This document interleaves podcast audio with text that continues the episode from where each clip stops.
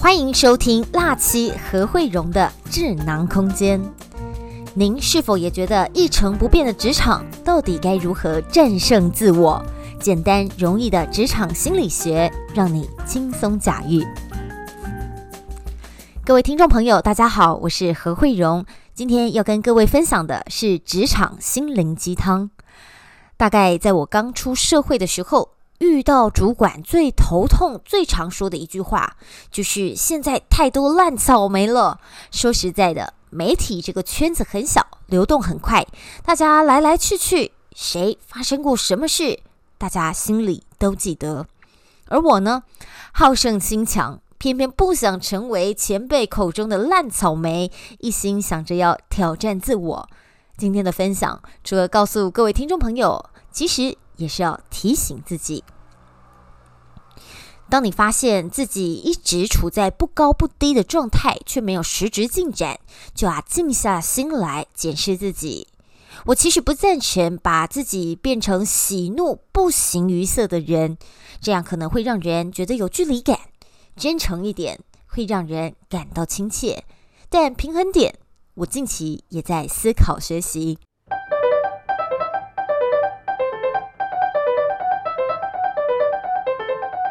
说实在的，我是一个易喜易怒的人，喜欢的我就说，不喜欢的我也很难藏着。但这样的后果，往往伤到的是亲近的、在乎你的，或者你在乎的人。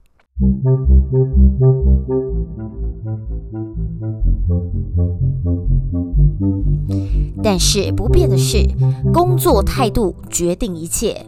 但如果你只有才华却没有谋略，当你在埋怨被埋没找不到伯乐时，是不是也要想想，如果伯乐在你面前，他会不会选中你？或者换个方式说。我们该如何让自己被伯乐看见？甚至也许最高境界，本来有些平行的另一个人，也能成为你生命中的贵人。所以千万不要因为能屈能伸当中的屈而感到委屈，换位思考，也许就能让自己的心里舒坦许多。要在被负面态度给毁掉之前，先把负面态度给灭了，就是这种霸气。这也是我这几天沉淀过后的结论。而日本心理学家涩谷昌三有一套职场心理学，在这边也要跟各位分享。首先是首因效应，首次的首，因为的因。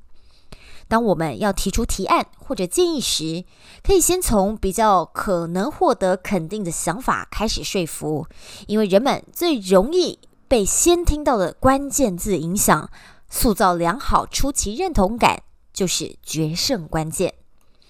再来就是低球技巧，先抛出比较容易被接受的预算，再提出高价预算给人做选择。